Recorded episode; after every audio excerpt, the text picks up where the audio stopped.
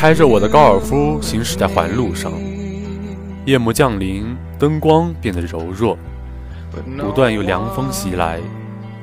在这朦胧的夜色里，路边等车的姑娘每一个看起来都柔美动人，远胜她们平时浓妆艳抹的样子。交通还是没有任何好转，我感到烦躁。路上全是等着回家的人。大家缩在车子里排起了长队。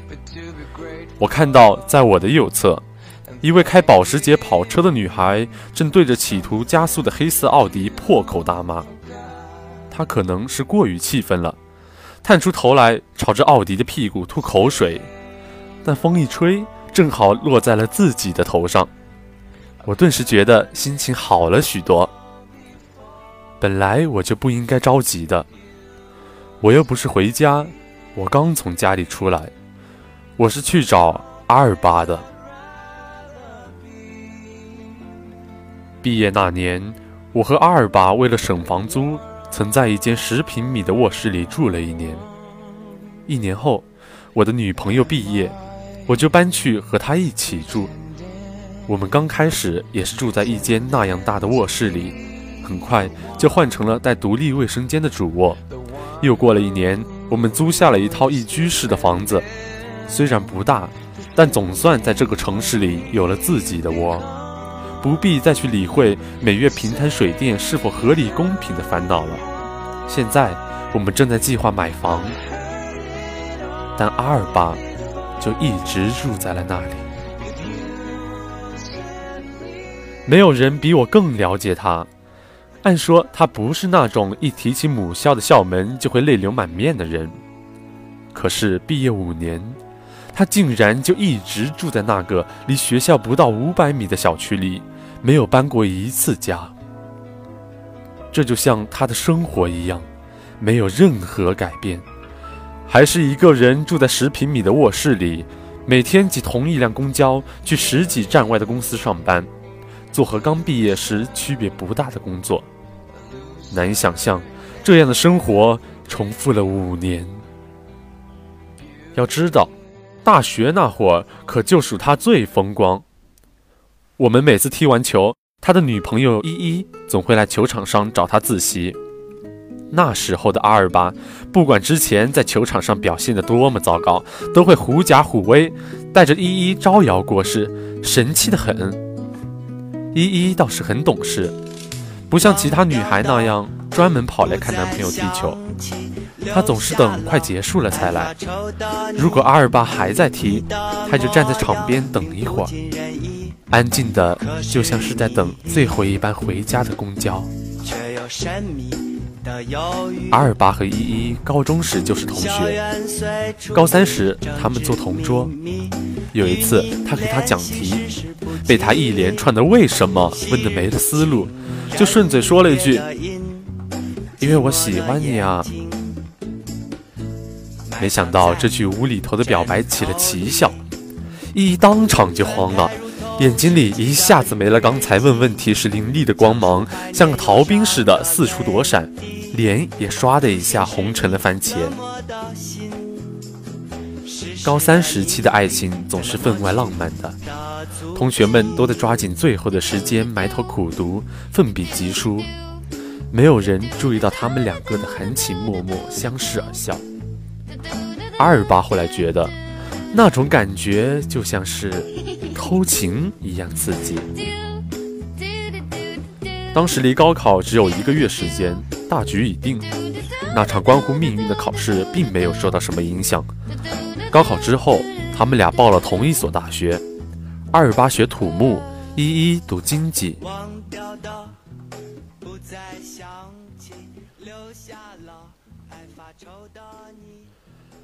车终于挪到了出口，我感觉就像是头被摁在水里很久，又重新浮出水面一样畅快。我狠踩一脚油门，拐进了铺路。进入小区的时候，门口的保安认出了我，笑着和我打招呼。我一看是保安小刘。我毕业后住在这搬家的时候，他帮我搬过东西。小刘很惊讶地看着我说：“你不是早就搬走了吗？怎么又回来了？”我说：“呃，吃晚饭没事儿就回来看看。小刘又打量着我的车说：“哟，混得不错耶，几年不见都开上车了，啥时候买的？”我说：“大概买了有两年了吧。你也不错呀，往这小屋里一坐，吹着空调多滋润，至少不用顶着太阳在那站岗了。”“呃那是那是。”小刘打着哈哈，递给我一张停车卡。抬起了栏杆，示意让我过去。去年过年，我去我女朋友家，那也是我第一次去她家。我自作主张，用掉了自己当时所有的积蓄，外加一点外债，买下了这台二手高尔夫。虽然我女朋友在最初得到这个消息的时候有些生气，她抱怨我没和她商量就做了这么大的决定。但我当时载着他从我们生活的城市驶向他的家乡的时候，我还是感觉到了他那难以抑制的幸福。我们翻越山岭，穿过平原，他一路上就像一只快乐的小鸟一样，在我的右侧飞舞着，让我想起了我们热恋时，他坐在我的单车上，从身后抱住我的样子。那次旅行很愉快，他的父母对我也很满意。没多久，我们就订了婚。但不知为什么，从那时起，当有人问起我的车什么时候买的，我总说买了两年了。而且，我也不觉得撒了什么谎，毕竟我买的时候车主就是这么跟我说的。这个小区的布局毫无规律可言，就像是设计师酒后涂鸦的结果。好在我也曾在这里生活过一年。很快就找到了阿尔巴住的那栋楼。我习惯性的爬两层楼梯来到三零二，外面的防盗门已经面目全非，贴的满是保洁、开锁之类的小广告。要不是看到生满铜锈的门环，我真的很难辨认出来。我正在犹豫要不要敲门，门突然开了，吓了我一跳。开门的是个女生，她脸上敷着面膜。头上戴个很可爱的发卡，把自己裹在明显大一号的白色睡衣里，活像一只北极熊。你找谁？他说。为了不撑破面膜，他极力控制着口型，声音听上去有些奇怪。呃，你好，我是来找阿尔巴的。阿尔巴，不认识这个人。他说。哦，那。可以让我进去看一眼吗？我之前在这里也住过一年。这一次，他连话都懒得说了，直接关上了门。我想，可能是真的不认识阿尔巴。合租就是这样，有人在你的一墙之隔吵架或者做爱，但你并不认识他们。我看了一眼表，正好九点半。我知道阿尔巴这时候一定是抱着吉他卖唱去了。我打算开着车在附近转一转，没准在哪个人群拥挤的街头就能看见他。阿尔巴是大一的时候迷上了吉他，但应该不是为了追女孩，因为那时他和依依刚刚考进大学。阿尔巴自认天赋极高，短短的两个月就能自弹自唱《光辉岁月》。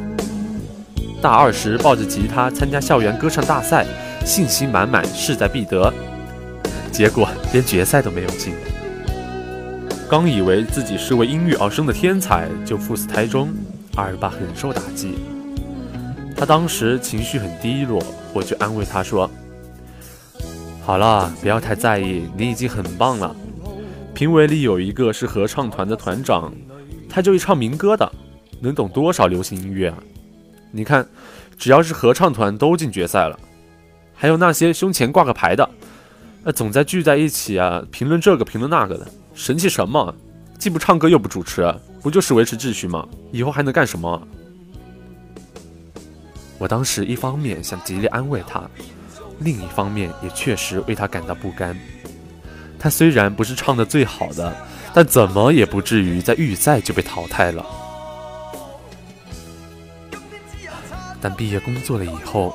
我就意识到自己当初是多么愚蠢了。这个社会还没有进化到按能力排名的地步，如果你不认识什么人，没有什么关系，还想取得不错的成绩的话，你就得更好一点才行。而且我还难过的发现，那些不主持、不唱歌、只会维持秩序的人，后来大都成了领导。那次比赛之后，阿尔巴就不弹吉他了，他把吉他送给了一个学弟，从此专心致志谈恋爱。但爱情这东西，不是付出的越多就一定有好的结果，相反，它可能意味着。当有一天你失去了他的时候，只会收获更大的痛苦。毕业后，阿尔巴留在了这座城市工作，依依却出了国。但到现在，他也没有说清楚，这到底是他俩分手的原因，还是分手的结果。他说：“分开了就是分开了，没有什么为什么，能说出来的那都是借口。”不过，在毕业后很长一段时间里，阿尔巴并没有表现出一个失恋者应有的痛苦。他似乎并没有受到什么影响，相反，除了睡觉外的大部分时间，他都比之前还要亢奋一些。他回学校踢球，拿着刚发的工资吃遍学校周围所有的馆子，凌晨三点还不回家，站在四下无人的街道上放声高歌。那时候，每次回学校，阿尔巴的眼睛就会发绿，不放过每一个迎面走来的女同学，嘴里还要自带评论说：“哎，真是一届不如一届呀。”他又曾很严肃地咨询我，像他这种情况，到底怎么解决需求的问题？是应该去约，还是去嫖？我也很认真地跟他分析，我说：“还是约吧。”嫖娼毕竟是违法的事啊！他若有所思的点点头，最后去买了个硬盘。周围的亲戚朋友也很热心地为他介绍对象，安排他相亲。在他看来，他就像是生活在水深火热的资本主义国家的人民一样，是急需拯救的。他倒也不拒绝，欣然前往。直到有一天，他回来后，把自己往床上一扔。摆成一个大字，眼睛直勾勾地盯着天花板。原来，前段时间有同学给他介绍了一个小一届的学妹，接触后，他觉得小姑娘人不错，他挺喜欢的。可是，当他编辑好短信准备表白的时候，却怎么也摁不下发送键。喂，你是怕被拒绝吗？我问。不是。我是怕他答应，不知道为什么，我在准备发送的时候，脑海里总是闪过依依的样子。你知道，对于一个人来说，最大的打击是什么吗？就是有一个人，他了解你的全部，却最终离开了你。我想，如果以后有人给阿尔巴写传记的话，那么他的失恋元年应该就是从这一天算起的。也就是在那之后不久，我搬离了那个地方，而阿尔巴也重新买了一把吉他。他还很多次怂恿我也买一把吉他练习一下，将来去地下通道里唱歌。只是那时他不再提什么天赋秉异的事了，而是说有些事情需要一辈子来坚持的。我很坚决地拒绝了他。我告诉他，我和他不一样，我不是一个人。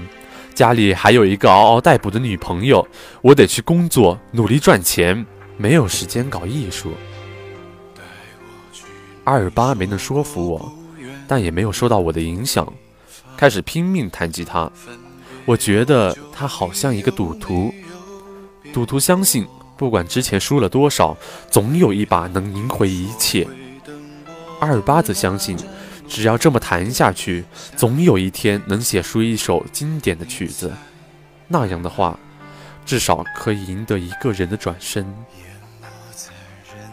当他写出一首曲子的时候，当他第一次在大街上唱歌的时候，他也会很兴奋地和我分享。但这完全勾不起我的任何兴趣。我觉得他根本就是在逃避现实，拒绝成长。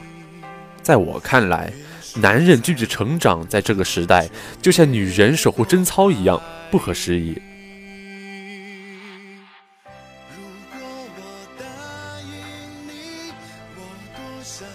生活就像走路，有时候你得勇敢地迈出第一步，第二步才会跟上。比如说我，我的女朋友不是一个物质的人，她从来没有和我说过，她结婚就一定要有车有房之类的话。但自从我和她在一起之后，我脑子里想的就全是这些事情。在一起四年后，我从一个小职员做到了产品经理，薪水翻倍。有了一台车，买房列入计划，而她也成了我的未婚妻，一切都在朝好的方向发展。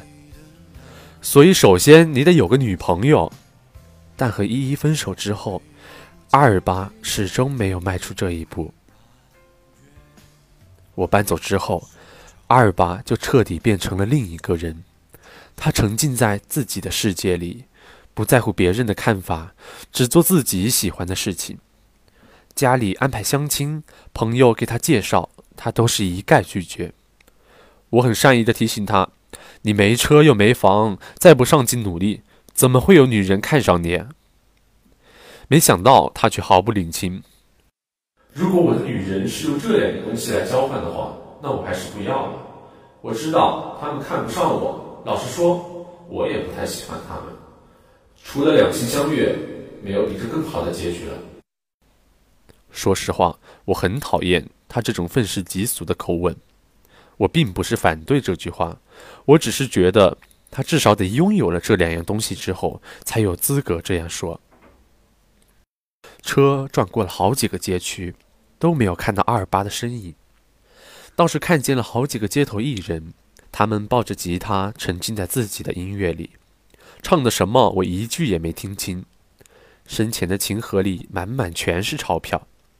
我当时真应该听他的话，买把吉他来卖唱。这看起来是个不错的副业。这是座很大的城市，只要你别穿得太好，往那一站，身前放个容器，就会有人往里扔钱。就像挑一个繁华的地段，随便开一家餐厅，只要不做成屎，也一定会有人光顾一样。我决定回去了。我想起阿尔巴和依依刚分开的时候，每天都会发一条朋友圈，内容很广泛，段子、感悟、评论什么都有，但一定都是原创。在千篇一律的鸡汤里，阿尔巴的朋友圈显得格格不入，就像一个西装挺拔的人坐在了澡堂里一样。大家都认为这是失恋后遗症。刚开始都是疯狂点赞、留言起哄，但渐渐也都没了兴趣。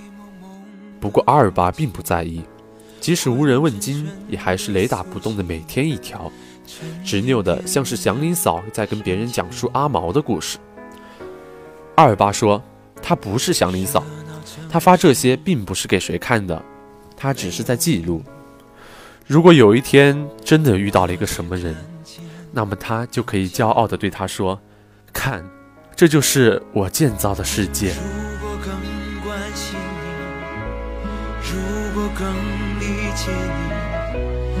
我也突然想明白了，阿尔巴和依依分手的真正原因。其实很简单，他不过就是被情敌抢走了女朋友。只是这个对手太过强大，换做其他人早已跪地求饶，可阿尔巴。在被打趴在地上、遍体鳞伤的时候，还在自不量力的还手。这个情敌就是这个世界，他和他似乎有着不可调和的矛盾。遗憾是种很难治的伤，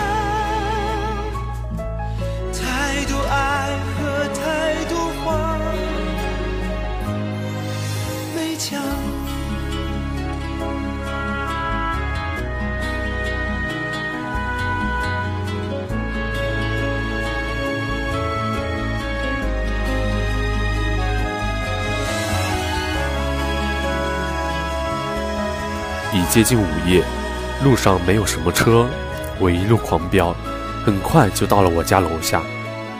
我住的地方离学校也没多远。回到家里，女朋友已经入睡，卧室的台灯还亮着。几个小时前，我和她在吃饭，因为今年到底去谁家过年的问题产生了分歧，我便逃了出来。我们没有吵架，订婚之后我们就不再吵架，但分歧却越来越多，每次都是以令人窒息的沉默结束。不知道从什么时候开始，我觉得我们中间像隔着一把刀，每次想抱得更紧的时候，却是伤得最深的时候。我给他轻轻掩了掩被子，关上台灯，走上阳台，点燃了一支烟，突然感到无比的悲伤。四年前的那个下午，我躺在出租房的大床上。挣扎了很久之后，向他发出了求爱的短信。我当时就下定决心，如果能在一起，就一定让他过上稳定的生活，绝不能重蹈覆辙。我甚至给自己确定了明确的目标：五年内买房买车。于是我努力的赚钱，拼命的想要往上爬。我开始说言不由衷的话，毫无顾忌的拍领导马屁。训斥刚来的新人，我知道我已经变成了那个自己当初讨厌的人，但即便这样，四年过去了，我就只买了一辆车，还是二手。我也没有想到，当初热恋时以为可以充满整个人生的激情，会退却的这么快。现在，唯一让我感到慰藉的是，心中偶尔还会升起的温暖。这种温暖是半夜回来时看到门口放着的一双拖鞋，是卧室里还亮着的台灯，但再也不是我第一次见到他时他穿的那件白色衬衫。或许吧，亲情就是爱情最好的结局了。那个晚上，我做了一个梦，我梦见了我的婚礼。婚礼策划叮嘱我不要紧张，就照昨天彩排的时候那么演就行。我点点头就上了台，看见台下黑压压的一片，没有几个我认识的人，我紧张到手心冒汗。我看见我的女朋友已经站在了台上，她比我还紧张，皱起了眉头，尴尬极了。我从没有像此刻这样强烈的想要保护她的欲望。可我却不知道该怎么做。身边的司仪突然问我：“你愿意娶身边这位小姐为妻吗？无论她富裕或者贫穷，健康或者疾病，你都愿意和她永远在一起吗？”我是记得有这句词的，但我突然就怎么也想不起下一句该接什么。我看到司仪拼命的对我做口型。但是我还是想不起来，我彻底慌乱了，大脑里一片空白。台下的观众已经开始起哄、吹口哨，有的甚至还在鼓掌。我觉得我就要崩溃了，我迫不及待的想要逃离这里。我多么想再开着我的那台二手高尔夫去找阿尔巴呀！我想知道，四年前的那个下午。躺在出租屋的大床上，做出另一番选择的我，是不是正在过着我想要的生活？突然，人群中我看到了阿尔巴，他双手抱在胸前，向我慵懒地笑着。他的身边还站着一个女孩，很调皮的对我做着鬼脸。我不顾一切的冲到他们面前，还没等我开口问，阿尔巴就说：“这是我的女朋友。”我看着女孩，莫名其妙的问了一句：“你喜欢她什么呀？”女孩用她水晶般迷人的眼睛看着我说：“我喜欢她的朋友圈。”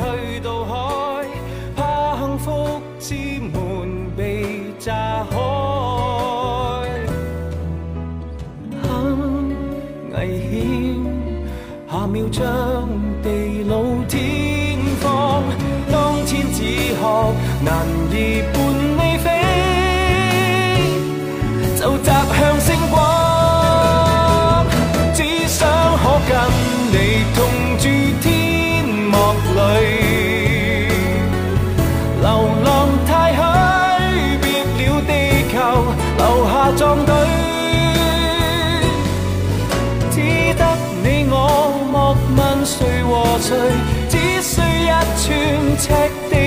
星海随便去寄居。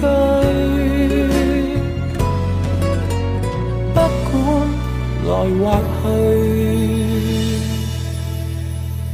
火星踏碎。若你觉得已住不下去，哪个星球你想去？